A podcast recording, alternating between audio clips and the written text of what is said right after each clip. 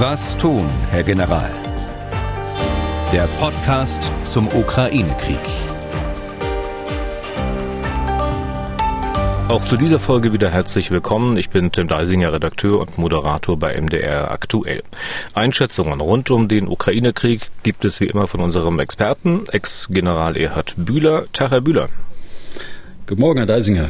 Tja, und Einschätzungen meint wie immer, dass wir über Dinge reden, die direkt mit dem Krieg in der Ukraine zu tun haben und auch über Dinge, die quasi ihren Ursprung oder ihren Auslöser dort haben, wenn es zum Beispiel um die Bewaffnung der Bundeswehr geht, soll heute aber natürlich erstmal kein Themenschwerpunkt sein, die Bundeswehr.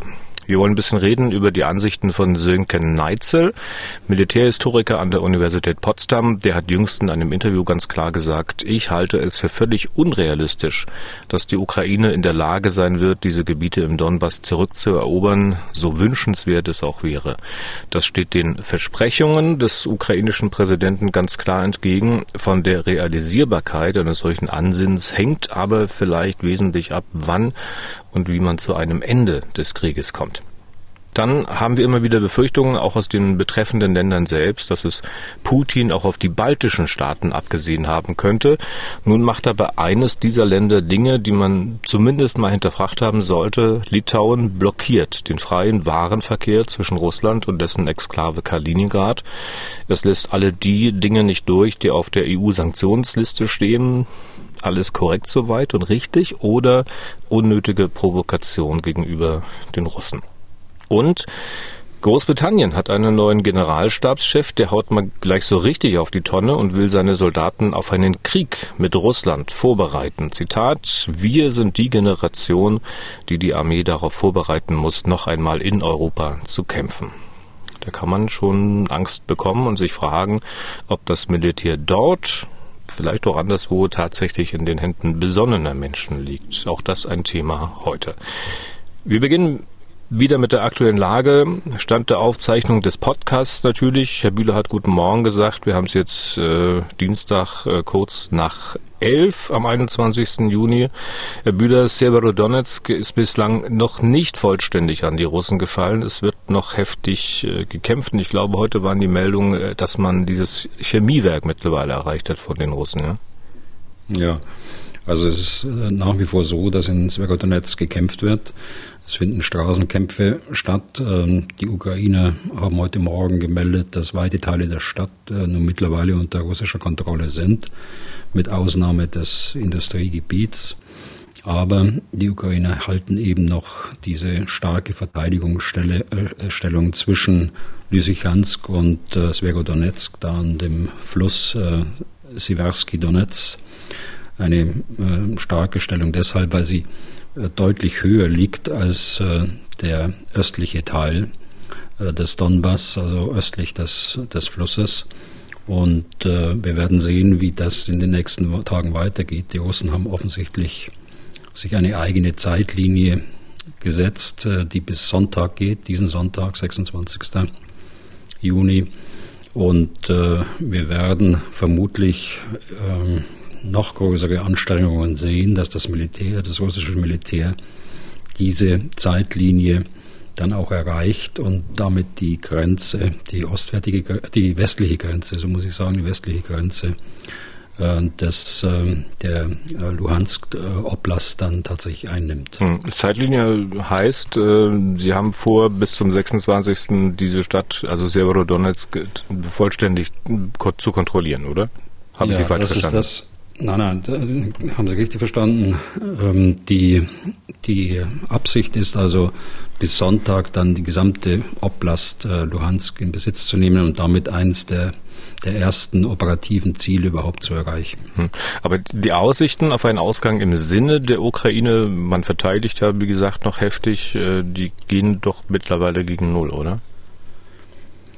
Also in der Stadt äh, würde ich das auch so sehen äh, im Augenblick, aber wenn man das etwas größräumiger betrachtet, äh, um Sverodonetsk hinweg und äh, westlich davon, dann äh, führt dieses Halten der Stadt über längere Zeit natürlich zu einem Zeitgewinn für die Ukraine. Sie können die gut ausgebaute Stellung bei Lysychansk äh, auch nutzen, um weitere Stellungen im Westen äh, auszubauen und damit den Vormarsch auch zu verlangsamen. Hm. Truppen möglicherweise auch dann im Osten neu zu formieren. Ähm, kann es auch sein, dass es so ein bisschen, wie sagt man, Spiel auf Zeit ist, weil man vielleicht hofft, wesentliche Kontingente an neuen Waffen aus dem Westen zu bekommen? Also mir erschien das zwar fraglich, weil der Nachschub ja beileibe nicht so läuft, wie die Ukrainer sich das wünschen, aber man kann sich ja wünschen. Zeitgewinn ist sicher eins der Motive. Einmal um auf äh, Waffenlieferungen aus dem Westen äh, zu warten, aber auch um die Verteidigung zu stärken im äh, westlichen Teil des äh, Donbass und vor allen Dingen um russische Kräfte zu binden, die äh, die Russen gerne sicher an anderen Orten äh, in der Ukraine einsetzen würden. Aber die Absicht ist ja zunächst mal durch starke Konzentration von Kräften um Sverodonetsk herum dort den Durchbruch zu erringen.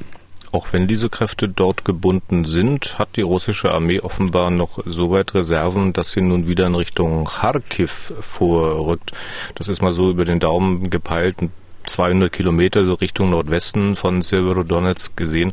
Warum denn nun wieder Kharkiv? Also wenn ich noch mal ganz kurz äh, bei Severodonetsk bleiben darf, Herr mhm. Deisinger, äh, weil das schon jetzt Sorge macht. Es gibt ja neben dem engeren Einschließungsring um Sverodonetsk oder den Versuch, äh, die Stadt einzuschließen, einen weiteren Ring, den wir auch schon häufiger angesprochen haben.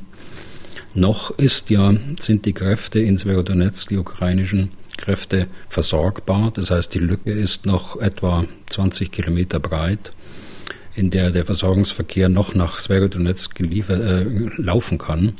Aber es zeichnet sich eben dieser Einschließungsring aus der Richtung äh, Süd, Südost äh, als Poposna ab. Und äh, das wird sicher der nächste Schwerpunkt sein äh, der Russen, sobald sie die Stellungen am Sversky Donetsk erreicht haben. Hm.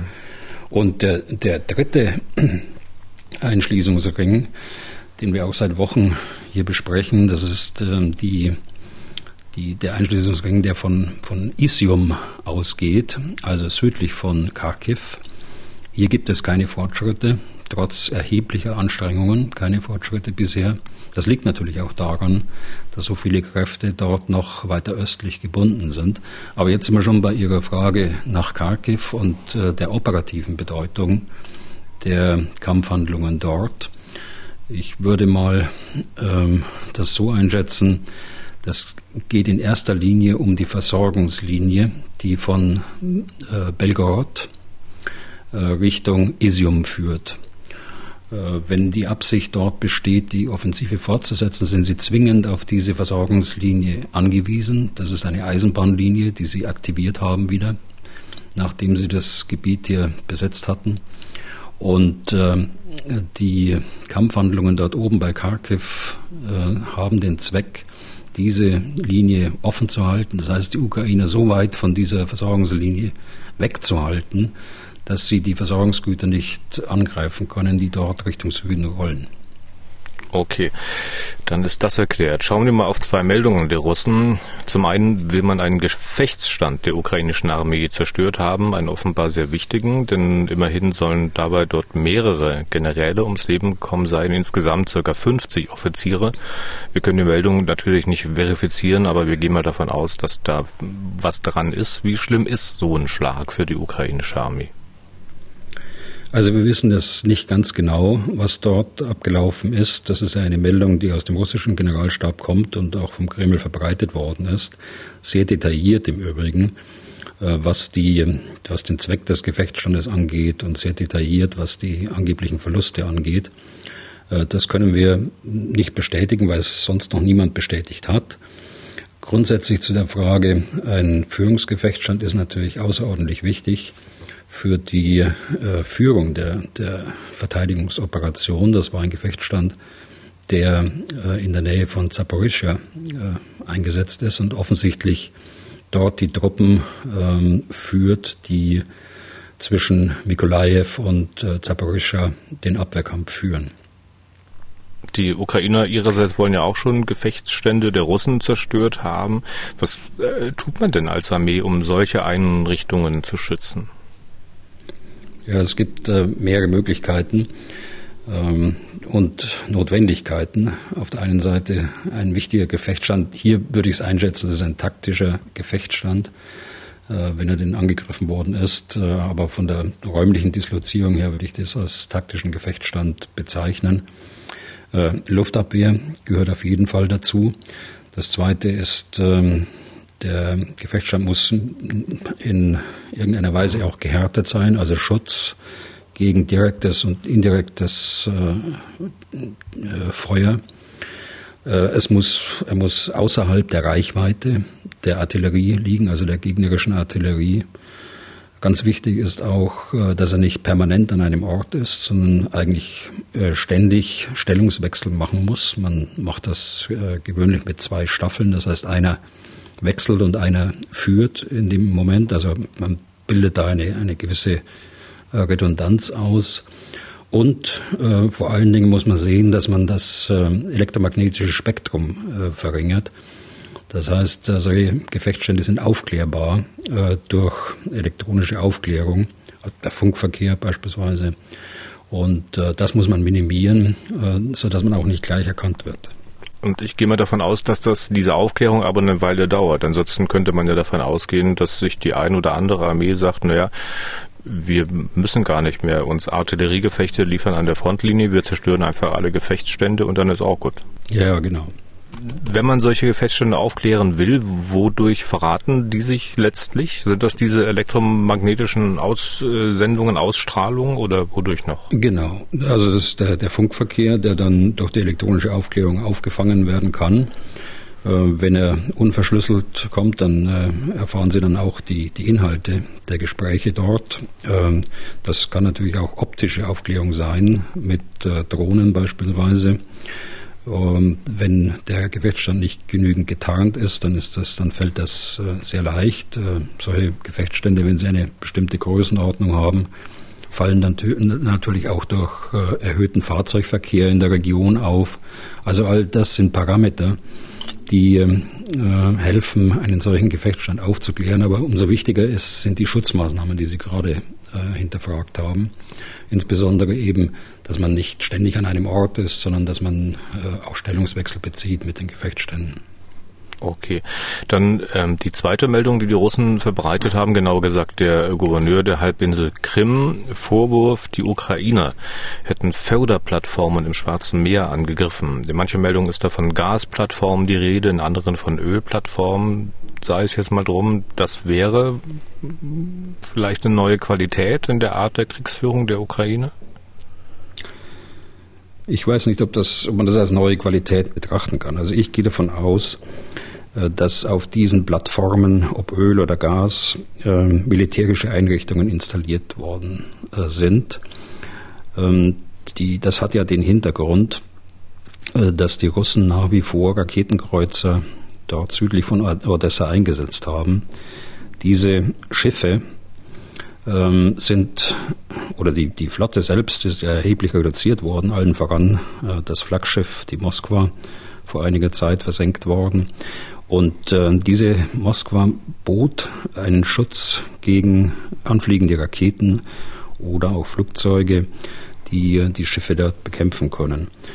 Nachdem dieser Schutz weggefallen ist oder weitgehend weggefallen ist, äh, hat man eigentlich nur noch die die Krim äh, als Basis und man hat die Schlangeninsel, also unmittelbar vor dem, vor dem Donaudelta, äh, die man mittlerweile besetzt hat und wo man äh, Flugabwehrraketen stationiert hat. Und die, die Förderplattformen eignen sich natürlich auch für die Aufnahme von äh, Sensoren, die äh, also Radargeräten, aber auch in begrenztem Maße, ganz sicher, auch für äh, Raketen, Luftabwehrraketen, die der Flotte dort Schutz bieten könnten. Denn man muss davon ausgehen, dass die Russen die Absicht, äh, auch Odessa anzugreifen, noch nicht aufgegeben haben und sich diese Option weiterhin offen halten. Also in diesem operativen Kontext würde ich jetzt mal diesen Gegenangriff der Ukrainer sehen auf diese auf diese äh, Ölplattformen oder Gasplattformen. Hm. Was macht Sie denn so sicher, dass dort militärische Einrichtungen installiert waren seitens der Russen? Ja, sicher nicht, aber ich sage, wenn man den, den äh, Kontext anschaut, dann würde das schon Sinn machen. Äh, ich bin aber relativ sicher, dass die Ukraine nicht rein zivil genutzte Plattformen angegriffen hätten.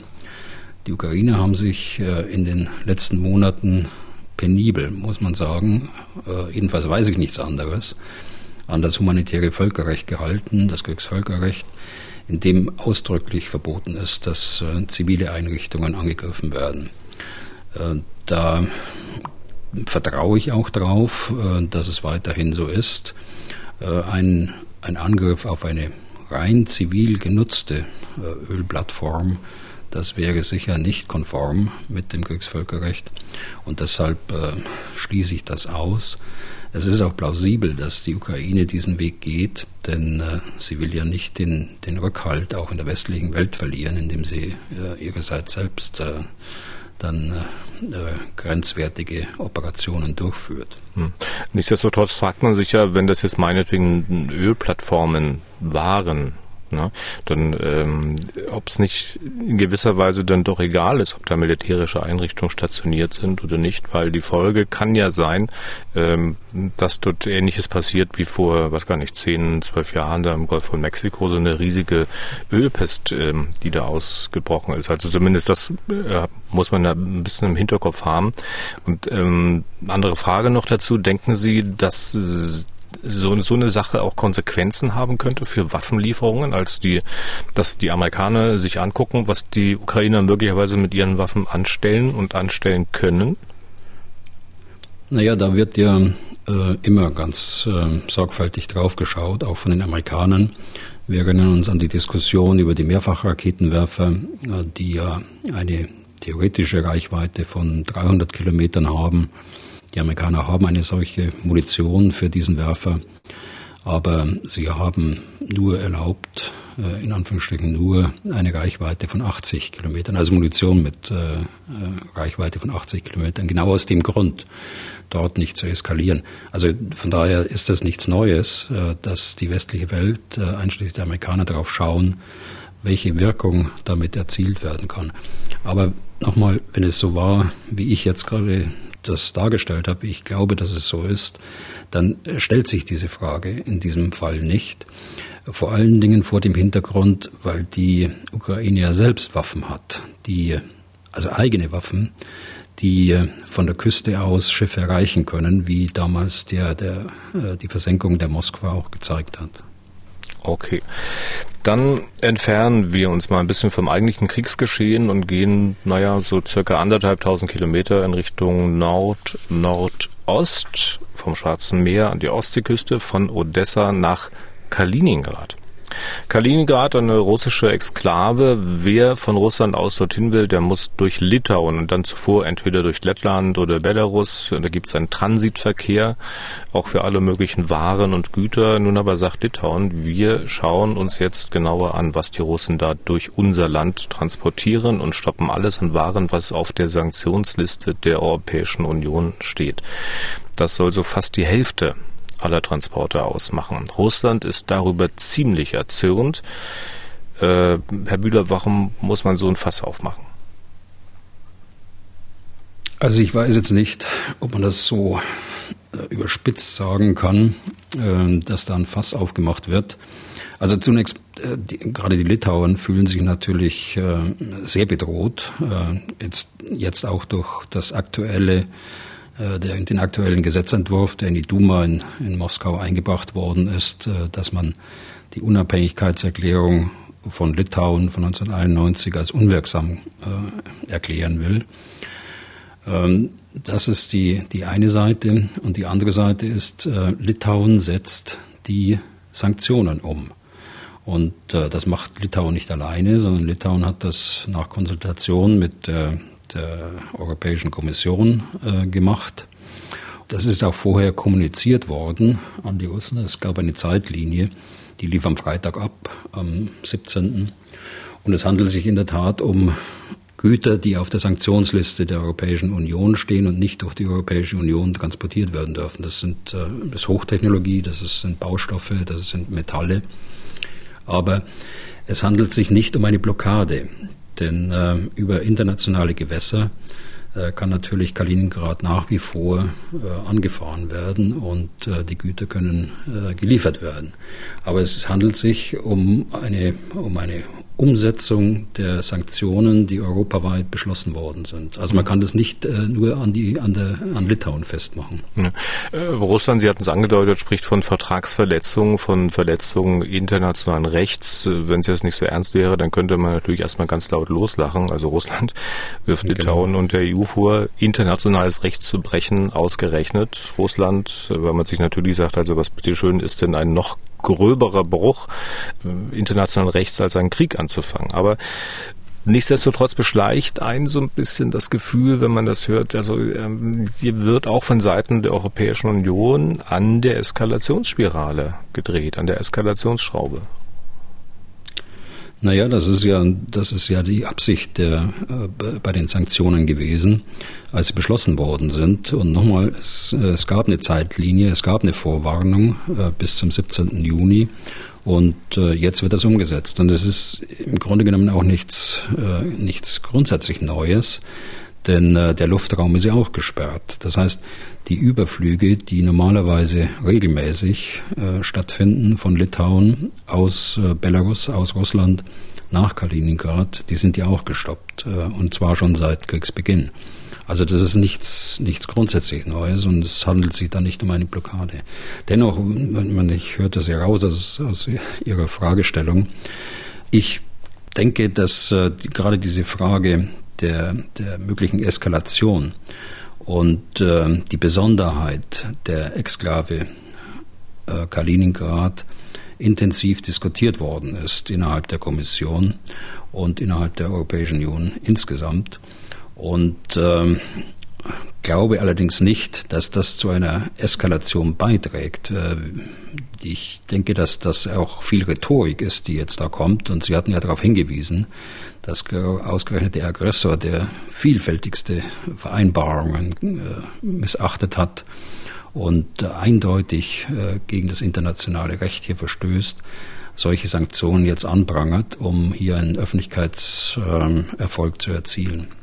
Man macht sich aber schon Gedanken, ob das die, die Situation nicht nochmal ein bisschen gefährlicher macht. Es wird ja auch im russischen Fernsehen offenbar ausgiebig darüber diskutiert, ob man nicht einen Korridor militärisch sichern soll zwischen dem Mutterland und Kaliningrad. Sehen Sie denn Russland in irgendeinem Szenario in der Lage, sowas zu tun? Nein, nicht in der gegenwärtigen Lage. Ähm, auf längere Sicht ähm, äh, sicher. Auf längere Sicht äh, müssen wir damit rechnen, dass auch die baltischen Staaten bedroht sind. Wenn man die Aggression jetzt nicht stoppt, wenn man das als eingefrorenen Konflikt irgendwann mal äh, weiterschleppt über ein paar Jahre und Russland sich dann aus der jetzigen Situation erholen kann und auch seine Streitkräfte wieder aufbauen kann, dann ist sicher auch das Baltikum ein, ein Ziel, für die nächsten Jahre. Und äh, insofern ist es, ist es richtig, dass äh, die NATO jetzt vorhat, in der nächsten Woche auch die Verteidigung des Baltikums äh, zu stärken und zwar langfristig zu stärken. Ich muss trotzdem noch mal eine Nachfrage stellen. Mir erschließt sich der Sinn dieser Sache nicht so richtig. Also zum einen wird ja äh, im Transit quasi zwischen Russland und Russland hin und her transportiert. Es wird ja keine Einfuhr aus nicht russischem Gebiet unterbunden. Und zum anderen, was verhindert man denn wirklich? Sie hatten es angedeutet, äh, Russland hat jetzt schon Schiffsverbindungen zwischen dem, ich sag's nochmal, Mutterland und Kaliningrad. Dann nimmt man eben die, erweitert sie noch. Also was bitteschön hat denn der Westen gewonnen, wenn er diesen Transit, äh, meinetwegen per Schiene oder per Lkw durch Litauen einschränkt? Ja, es wird erschwert natürlich.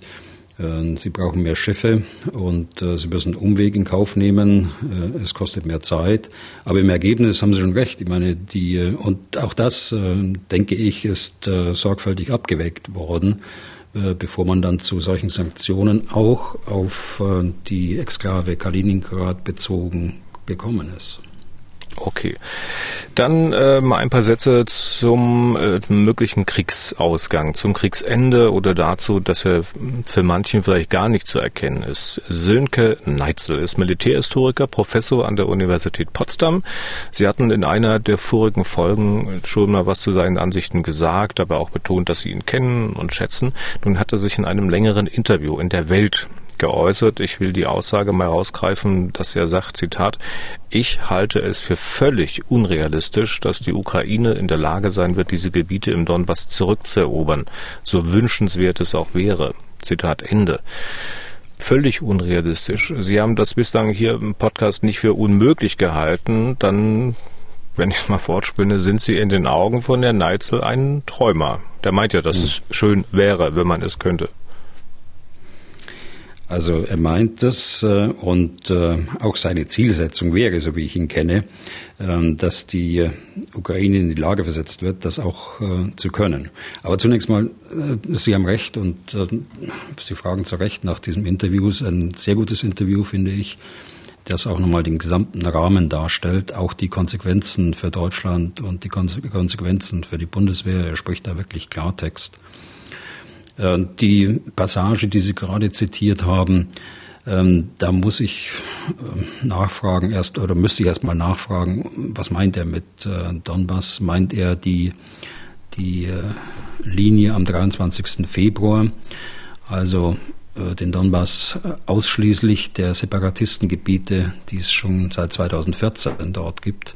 Ich vermute das, aber ich weiß es nicht genau, aber gehen wir mal davon aus, er meint das dann äh, äh, ist es sicher schwierig, überhaupt keine Frage, aber völlig ausgeschlossen ist es nicht äh, aus meiner Sicht, äh, denn äh, die, es geht auch im Übrigen nicht nur um den Donbass selbst, sondern es geht auch um Kherson und es geht um die, um die Gebiete, um die Großstadt äh, Kharkiv.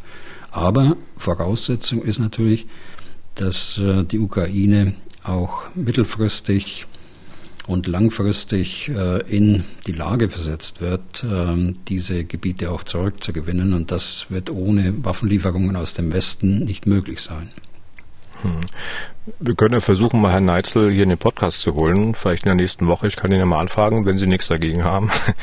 äh, und, um das aber noch ein bisschen weiter zu drehen, der macht den Unterschied zwischen ich verteidige ein Territorium und ich erobere ein Territorium. Die Ukrainer sagte, die könnten zwar verteidigen, aber er sieht nicht, dass die Ukraine die Fähigkeiten dazu hätte, wirklich anzugreifen. Also wahrscheinlich großflächig gemeint.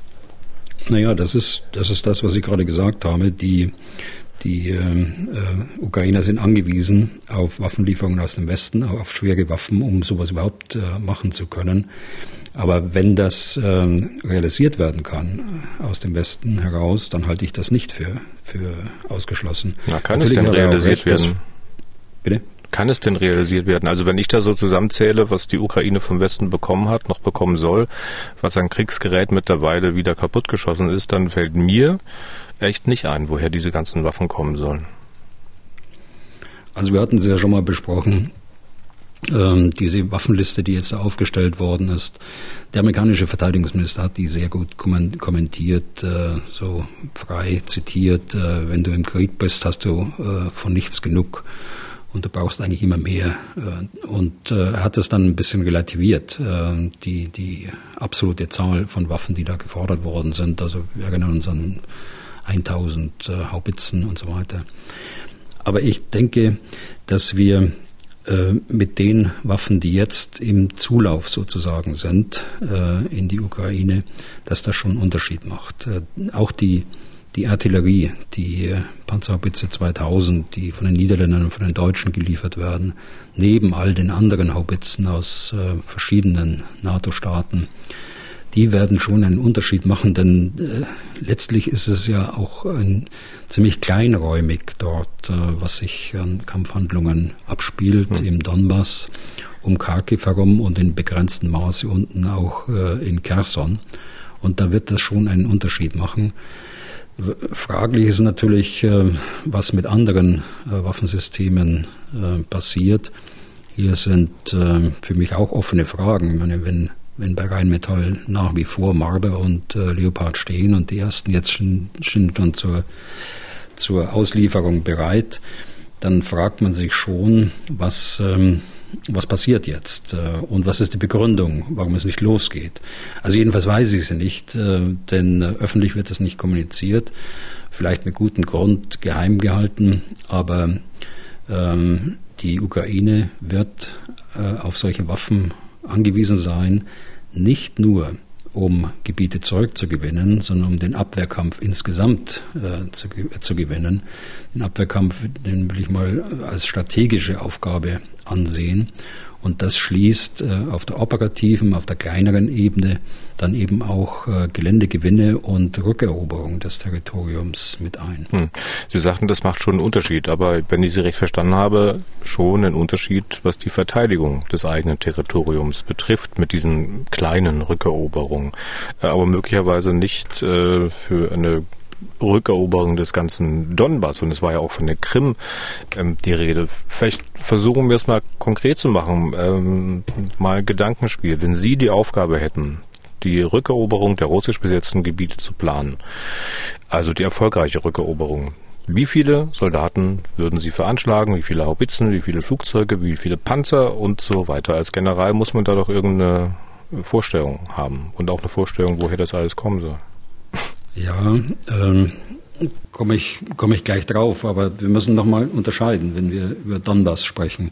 Wenn ich über Donbass spreche, dann meine ich immer die, Waffen, die, die äh, Linie vom 23. Februar. Also eine, eine Rückeroberung der Krim und der östlichen Gebiete des Donbass, die also schon besetzt waren seit 2014 äh, bis heute oder bis Februar, äh, das äh, würde ich auch nicht als äh, den Versuch würde ich nicht als klug bezeichnen, sondern ich denke, dass dieses Problem, das sich ja über Jahre hinweg aufgebaut hat, dass man das ähm, politisch lösen muss nach einem Rückzug der, der, Ukraine, der, der Russen hinter die Linie des 23. Februar, dann muss das politisch äh, angegangen werden, ohne dass man den völkerrechtlichen Anspruch auf diese Gebiete aufgibt. Äh, das verlangt auch keiner. Aber die, äh, die Rückeroberung dieser Gebiete, das würde die Ukraine, denke ich, aus, äh, aus heutiger Sicht einfach überfordern. Sie wollten gleich zu meiner und Frage die andere, kommen. Ja, die andere Frage, wissen Sie, das ist, das ist auch so eine Frage, die man seriös nicht beantworten kann. Ähm, jedenfalls äh, aus meiner jetzigen Stellung heraus. Hm. Die, ähm, das, dazu muss man viel mehr wissen, viel mehr wissen, als öffentlich bekannt ist. Da müssen Sie wissen, äh, die, ähm, die Größenordnungen äh, der, der ukrainischen Streitkräfte im Detail. Da müssen Sie wissen, die, äh, die Größenordnungen der, des russischen Aggressors äh, im Detail. Und äh, da müssen Sie die, die Ziele genau im Blick haben, die Ihnen die Politik setzt. Und äh, dann können Sie äh, Planungen machen und Berechnungen machen. Äh, es wäre unseriös, wissen Sie, vom, vom Schreibtisch hier in Berlin aus äh, nun, nun äh, operative Planungen anzustellen und daraus äh, Zahlen abzuleiten, die notwendig sind, um diese Planungen dann äh, zum Ziel zu führen. Also das, äh, das würde ich nicht tun. Hm. Die ähm, Ukrainer, die wollen ja im August erst wieder in Verhandlungen mit den Russen einsteigen. Äh, dieser Zeitpunkt der erklärt sich mir auch nicht so richtig. Ich meine, was denken äh, denn die Ukrainer bis dahin erreicht zu haben, außer weiteren Hunderten, Tausenden Toten und einer noch mehr und noch mehr und noch mehr zerstörten Heimat. Also wohlgemerkt, ähm, ich stelle überhaupt nicht das Recht der Ukrainer Frage, ja dann zu verteidigen, aber die Aussichten, da wirklich wesentliche Dinge zu erreichen, die stehen ja nun nicht zum Besten. Ja, aber auch da müssen wir nochmal eine Rückblende machen, denn die Ukraine waren die Ersten, die äh, bestimmte Punkte auf den Tisch gelegt haben, auf dem Verhandlungstisch. Äh, Zelensky war ja auch derjenige, der gesagt hat, er möchte äh, Putin persönlich treffen und, äh, und mit ihm darüber verhandeln. Äh, die Ukraine war das Land, das gesagt hat, gut, wir äh, schauen uns unsere Verfassung an, das NATO oder das Ziel NATO-Beitritt, äh, darüber kann man reden, über eine Verfassungsänderung. Man kann auch reden über die Krim, man kann reden über den östlichen Donbass. All das ist ja angeboten worden, Voraussetzung allerdings, ist äh, ein Waffenstillstand und Voraussetzung ist der Rückzug hinter die äh, Linie des 23.02. Und äh, da ist ja kein Zugeständnis äh, der Russen erkennbar. Und insofern ist, äh, sehe ich jetzt die Kritik, die ein bisschen bei Ihnen jetzt durchklingt in der Fragestellung an der mangelnden Verhandlungsbereitschaft, die sehe ich bei den Russen, äh, nicht bei den Ukrainern. Äh, wenn jetzt gesagt wird, äh, man könnte frühestens im, im Sommer, im August äh, darüber sprechen, dann würde ich sagen, ist, ähm, hat man dort im Blick, äh, möglicherweise akzeptable Bedingungen zu schaffen äh, für diese Verhandlungen. Hm, was könnten da diese Bedingungen sein? Naja, das ist das, was Sie ja seit Wochen äh, sagen, dass Sie irgendwann mal zu einer Offensive auch übergehen, um da äh, dann bessere Ausgangspositionen für Verhandlungen zu haben. Aber so ähm, grundsätzliche Kritik zu üben an der, Verhalt, äh, an der Verhandlungsbereitschaft, da äh, wäre ich vorsichtig. Äh, ich glaube schon, dass die Verhandlungsbereitschaft da ist. Äh, auch die Ukraine will den Krieg beenden, aber zu akzeptablen Bedingungen.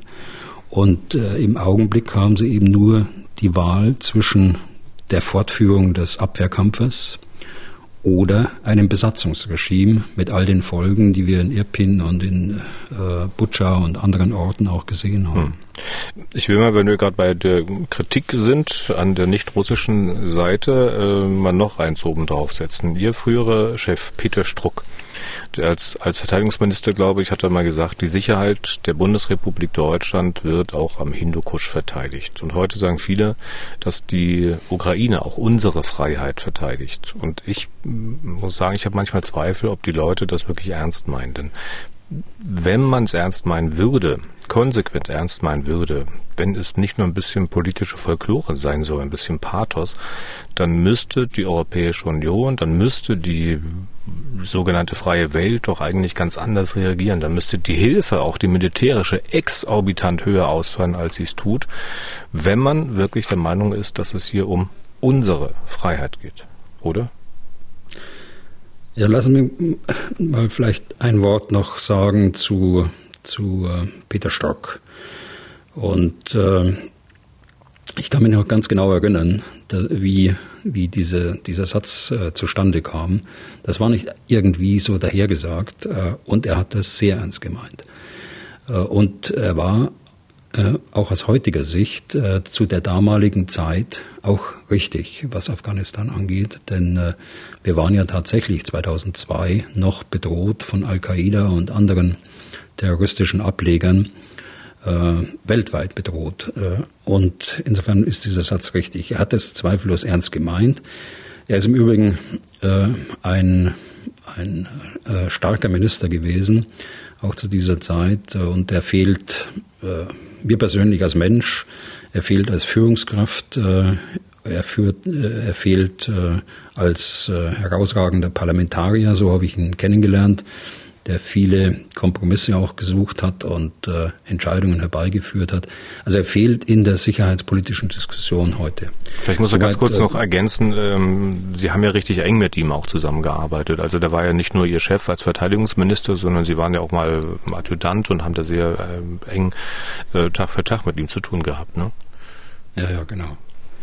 Genau, und deshalb kann ich die Situation sehr gut einschätzen äh, und ähm, weiß, dass äh, gerade bei dem Satz, den Sie zitiert haben, da ist jedes Wort abgewägt worden, bevor das gesagt hat, weil die, die Bedeutung durchaus, äh, durchaus bewusst war. Und wenn Sie den, den Satz auch sehen, da steht ein Auch drin, wird auch am Hinterkusch verteidigt. Also er war nie einer, der ähm, sich zurückgezogen hat auf, jetzt machen wir nur noch Auslandseinsätze, jetzt machen wir nur noch Afghanistan und sonst nichts mehr, sondern das auch. Das heißt eben, dass die Streitkräfte auch für die Landesverteidigung da sind. Das war ihm auch immer ganz wichtig, ganz im Sinne dessen, was wir hier im Podcast wehrhafte Demokratie auch genannt haben. Ja.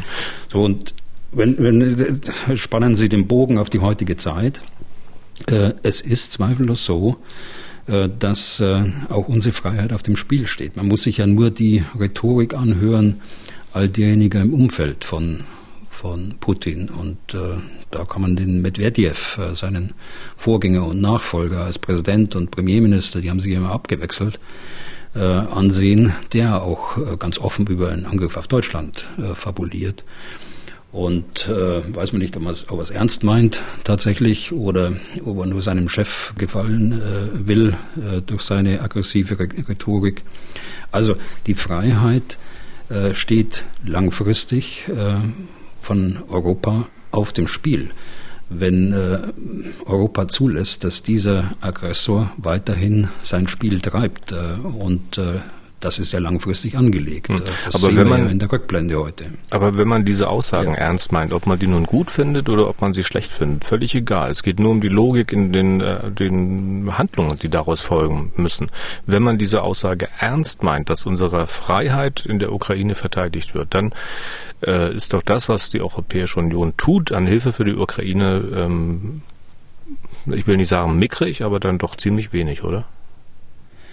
Naja, da ist, äh, das ist schon viel. Also ich meine, jetzt das sechste Sanktionspaket äh, äh, verabschiedet worden mit Wirkungen bis in den, in den Winter hinein äh, in der Umsetzung. Äh, wir haben gerade ein bisschen kritisch betrachtet diese, diese vergleichsweise kleine äh, Geschichte in, in Litauen, was die Sanktionen angeht, aber auch die finanziellen, äh, die finanzielle Unterstützung durch die Europäische Union. Die Ukraine wäre nicht überlebensfähig. Im Übrigen auch durch Deutschland. Deutschland hat eine Milliarde zur Verfügung gestellt damit die Ukraine Waffen kaufen kann. Das geht alles so ein bisschen unter. Also es wird schon sehr viel gemacht, aber Nochmal, die, wenn man es wirklich ernst meint, und da haben Sie einen Punkt, wenn man es wirklich ernst meint, dann muss man die Ukraine äh, mittelfristig, langfristig so ausstatten, dass sie die Existenzbedrohung äh, abwenden kann, vor dem die Ukraine steht, äh, erklärtermaßen durch, äh, erklärtermaßen durch Russland. Ne? Und äh, da gibt es schon Luft nach oben, äh, gerade was den militärischen Bereich angeht. Okay. Ähm, ein Punkt wollte ich noch ansprechen. Es Ohne sich selbst, äh, natürlich, muss ich jetzt dazu sagen, Herr Deisinger, weil das jetzt etwas abgehackt, äh, weil ich jetzt etwas abgehackt geendet habe, ohne dass man selbst Kriegspartei wird. Das ist natürlich immer der entscheidende Punkt. Und äh, da finde ich die Besonnenheit äh, der, der Politik, äh, gerade was, was unsere Politik hier angeht, parteiübergreifend, finde ich äh, schon äh, angebracht und äh, auch bemerkenswert, wie das gemacht wird. Okay, ähm, dann komme ich jetzt zu meinem letzten Punkt. Es gibt politische Stimmen und ähm, ich gestehe, ich wundere mich manchmal sehr darüber, äh, die so mir nichts, dir nichts verkünden, dass dieser Krieg noch Jahre dauern könnte und nichts weiter keinerlei politische Initiative, den Krieg zu beenden. Herr Stoltenberg, der NATO-Generalsekretär, ist da für mich so ein Kaliber. Ich kann mich jetzt nicht erinnern, dass er überhaupt mal versucht hat, mit politischen Äußerungen zur Deeskalation beizutragen. Oder Sie, vielleicht habe ich was übersehen. Also ich habe ja auch hm, schon mehrfach gesprochen von einem äh, langfristigen Konflikt. Das kann mal ein ein heißer Krieg sein, so wie es jetzt ist, und dann wieder ein eingefrorener Konflikt und das kann wieder aufflammen. Also das wird uns die nächsten Jahre, und ich hoffe, es sind nur Jahre und nicht Jahrzehnte, äh, beschäftigen, uns und unsere äh, Kinder. Auch die, äh, die Weltlage hat sich gedreht äh, jetzt in diesem, und nicht umsonst äh, antworten wir auch mit einer, einer Zeitenwende darauf. Also man muss das schon langfristig sehen. Und äh, was Herrn Stoltenberg angeht, habe ich ihn durchaus als besonnenen Mann äh, kennengelernt. Man muss wissen, muss wissen der, der Generalsekretär der, der NATO ist keine Person, die eigene politische Ziele verfolgt, äh, wie ein Premierminister oder ein anderer Repräsentant einer, einer NATO-Nation. Er ist äh, der Generalsekretär der Organisation. Er kann nur das sagen, was auch von den Nationen mitgetragen wird. Und er muss da viele Kompromisse äh, machen, er muss viele Verhandlungen auch führen, um die Kohäsion der NATO auch äh, äh, zu stärken. Und äh, wenn die Linie, die in den äh, Verteidigungsministertreffen oder in den Treffen der Staats- und Regierungschefs festgelegt ist, dann ist er als Generalsekretär der NATO auch daran gebunden. Das ist das eine, das Institutionelle, würde ich mal äh, so sagen. Und äh, das Zweite ist er persönlich. Also er persönlich hat immer gesprochen von seinen drei Ds, also in Englisch Deterrence, Defense and Dialogue. Also Abschreckung, Verteidigung und Dialog. Und Dialog war ihm unheimlich wichtig. Und er ist ja seit Jahren äh, General, äh, Generalsekretär der NATO und hat es häufig genug bewiesen. Also man kann ihm nicht unterstellen, dass er mit einer aggressiven äh, Rhetorik aufgefallen ist. Äh, nur deshalb, weil er die Wahrheit ausgesprochen hat, äh, dass das ein längerfristiger Konflikt, oder hat es im, im, im Englischen hat er War genannt, wird. Aber ich denke, dass er es genauso meint wie ich, dass dies ein, ein äh, anschwellender und abschwellende äh, Intensität haben wird, dieser Konflikt, aber ähm, kein durchgängiger äh, Krieg über, über Jahre hinweg. Hm. Wenn Sie sagen, Dialog war ihm wichtig, haben wir nicht eine Situation, in der gerade jetzt äh, Dialog wichtig wäre, ähm, aber da gibt's null. Null Initiativen vom Stoltenberg zum Beispiel? Das können wir nicht wissen. Äh, das können wir nicht wissen, denn es gibt durchaus Drähte, ähm, die aus der NATO nach Russland führen, die aber nicht öffentlich sind. Und äh, da bin ich mir sicher, dass Gespräche äh, gibt. Und äh, eins ist auch öffentlich äh, geworden kürzlich, dass die Generalstabschefs der Amerikaner und äh, der, der Russen auch gesprochen haben miteinander. Deshalb können wir hier öffentlich drüber reden. Aber ansonsten gibt es Kommunikationskanäle, die aus gutem Grunde eben nicht öffentlich sind. Und ähm, da denke ich schon, dass da einiges im Hintergrund auch abläuft. Hm. Okay, ich habe noch eine andere Person, mit der ich Sie quälen kann. Äh, Patrick Sanders, ähm, Stichwort Generalstabschef. Äh, der ist sogar Sir Patrick Sanders, seit kurzem britischer Generalstabschef.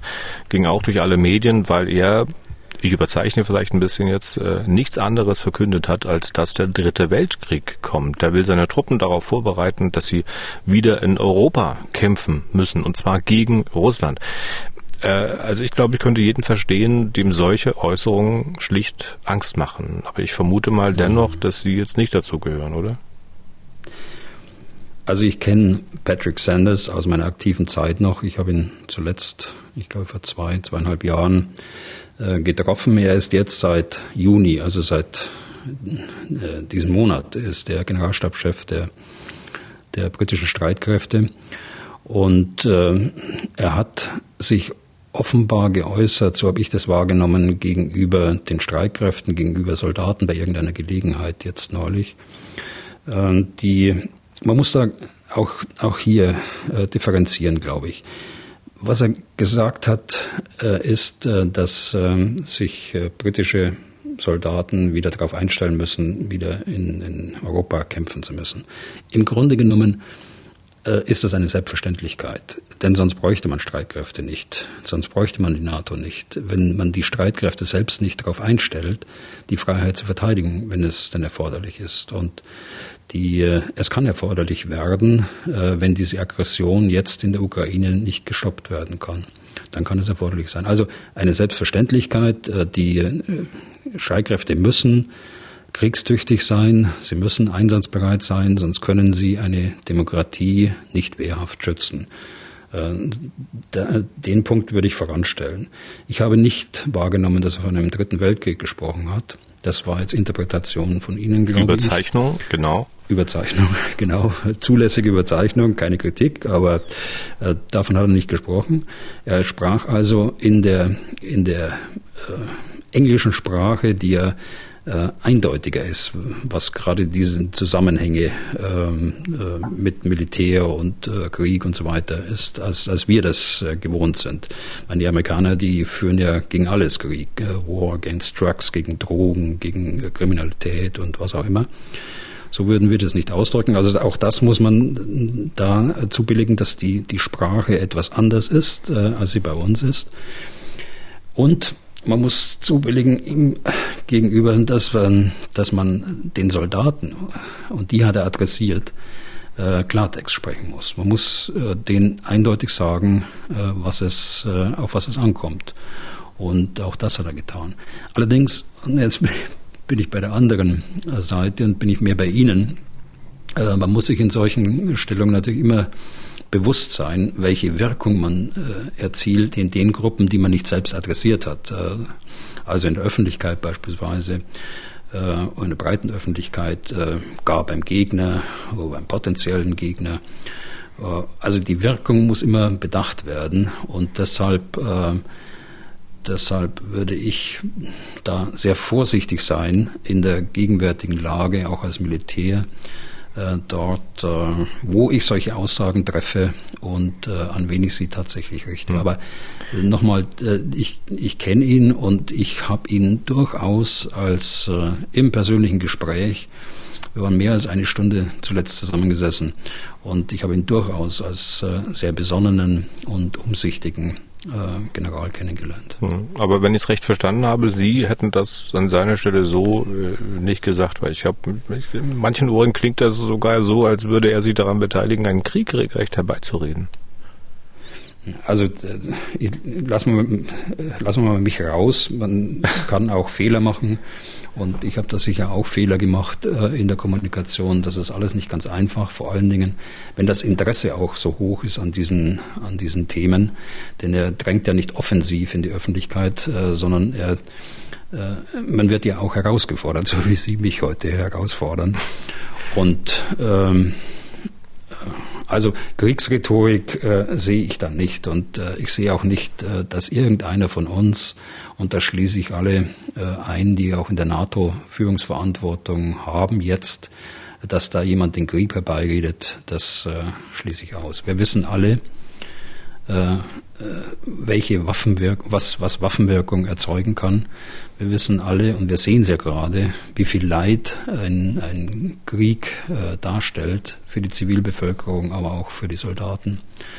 Welche Konsequenzen er hat äh, insgesamt auf die, auf die Art und Weise, wie wir leben, auf, auf die Wirtschaft, auf die Finanzen und und und, auf die, auf die dritte Welt äh, in Anführungsstrichen also auf diejenigen, die, die massiv äh, abhängig sind jetzt von Nahrungsmittellieferungen und dergleichen mehr. Also da können Sie, das können Sie ausschließen, dass da irgendjemand einen Krieg herbeireden will. Hm.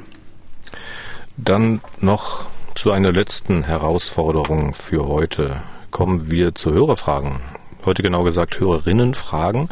Eine Mail von Sabine Bremer. Werte Herr Büder, wenn es nicht kontraproduktiv ist, die Frage zu beantworten, hätte ich gerne gewusst, wie sich die gegenüberstehenden Kämpfer aus der Entfernung als Gegner identifizieren oder auch untereinander als zu den eigenen Streitkräften zugehörig. Ich vermute nicht durch den einfachen Blick durch ein Fernglas anhand von Hoheitszeichen an Uniformen und Fahrzeugen, einem farbigen Tape am Arm oder dem Z Russlands, gerade zum Beispiel, wenn Panzer russischer Bauer auf beiden Seiten verwendet werden, besteht da Verwechslungsgefahr.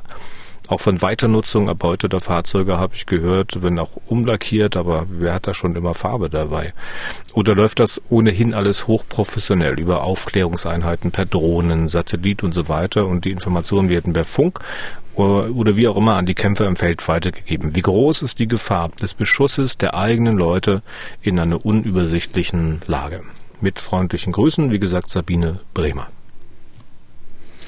Ja, Frau Bremer hat da einen guten, einen guten Punkt. Äh, die Gefahr ist natürlich immer da, das Risiko ist immer da, dass auch äh, eigene Kräfte getroffen werden und deshalb muss da größte Sorgfalt angelegt werden an die Aufklärung, aber auch an die Einrichtung der Waffen, äh, so dass das möglichst ausgeschlossen wird.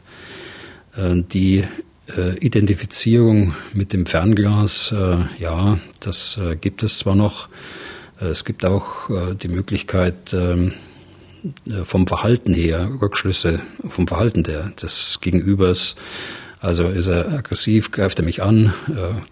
Da können Sie auch daraus schließen, dass es sich nicht um eigene Kräfte handelt. Aber wo wir hingehen und wo wir in Teilen schon sind, das sind Führungssysteme, die Ihnen ganz genau sagen, wo Ihre eigenen Kräfte stehen äh, in Englisch Blue Force Tracking äh, äh, genannt. Äh, die, da hat der Kommandant oder der Kompaniechef, äh, Bataillonskommandeur, der hat genau auf seinem Schirm, auf seiner digitalen Lagekarte, wo seine Leute sind, wo die Stellungen seiner Einheiten sind und so weiter, so dass ähm, das verknüpft auch mit den, mit den Waffensystemen ähm, eigentlich ausschließt, dass man, dass man äh, eigene Kräfte äh, trifft. Aber da sind wir noch nicht am Ende. Das ist ein, ein länger, länger äh, währender Prozess noch.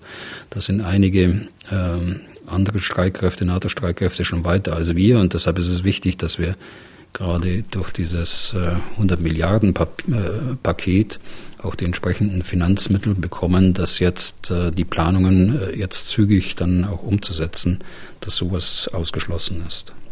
Mhm. Und dann haben wir noch eine etwas kürzere Mail von Annette Baric. Ich hoffe, ich habe das richtig ausgesprochen. Ist ein C am Ende. Baric, sehr geehrter Herr Bühler, angesichts der steigenden westlichen Waffenlieferungen ist davon auszugehen, dass das russische Militär auch moderne westliche Waffentechnik erbeuten wird. Nehmen wir als Beispiel das System Iris oder Iris-T. Wie hoch schätzen Sie die Gefahr ein, dass die russische Armee dadurch an Informationen gelangt, wie man dieses Waffensystem neutralisiert neutralisieren kann. Wäre es auf lange Sicht möglich, dass diese erbeuteten Waffen sogar einen Vorteil bei der Entwicklung eigener Waffen bieten und gibt es spezielle Vorgehensweisen, um diese Gefahr zu minimieren? Viele Grüße, Annette Baric. Auch eine gute Frage. Auch eine Frage, die, die mich die gesamte Berufslaufbahn eigentlich ähm, äh, beschäftigt hat. Ähm, früher haben wir sehr viele Leute äh, beschäftigt, die sich mit der technischen Auswertung von fremdem Wehrmaterial, so hieß das, äh, beschäftigt hat. Also was kann ein T-72, was kann ein, ein BMP-Schützenpanzer äh, des Warschauer Paktes und dergleichen, dergleichen mehr. Äh, also man war da vielfach ähm, angewiesen auf äh, Material, das über andere Konflikte dann nach Deutschland gebracht worden ist. Wir haben damals viel Material aus dem Nahen Osten bekommen und äh, waren eigentlich da immer ziemlich äh, ziemlich up to date sozusagen, äh, was was die äh, sowjetische Waffentechnik anging. Heute äh, ist es anders durch das Internet. Heute können Sie im Internet im Grunde genommen eine Vielzahl von Waffenparametern und äh, Leistungsparametern nachlesen. Das ist leider so, wenn Sie bei Wikipedia reinschauen, da sind Dinge drin, die äh, die äh, früher geheim gewesen wären. Äh, dennoch, ähm, trotz dieser ähm, Veröffentlichung von, von Zahlen heute äh, im Internet gibt es Geheimnisse, Geheimnisse der Hochtechnologie, die nicht bekannt sind und dort auch nicht drinstehen. Hier gibt es technische Möglichkeiten, ähm, das auszuschließen, dass die Technologie dann ohne weiteres herausgelesen werden kann. Aber äh, letztlich ist das Risiko immer da, wenn eine vollwertige Waffe äh, dem, dem Gegner äh, in die Hände fällt und er genügend Zeit hat und äh, genügend Spezialisten hat, äh, auch langfristig äh, dieses Waffensystem auszuwerten, dass dann auch Geheimnisse an, den, an den Gegner übermittelt werden. Also dieses ist so alt wahrscheinlich wie die Waffentechnik insgesamt. Hm. Ich glaube, ich glaub, die Amis, die verschieben sogar die Lieferung von Kampfdrohnen an die Ukraine, äh, weil sie die Befürchtung haben, dass die in die Hände der Russen fallen und sagen, wir müssen erstmal noch äh, eine andere Software drauf machen äh, und dann könnte die haben. Ne?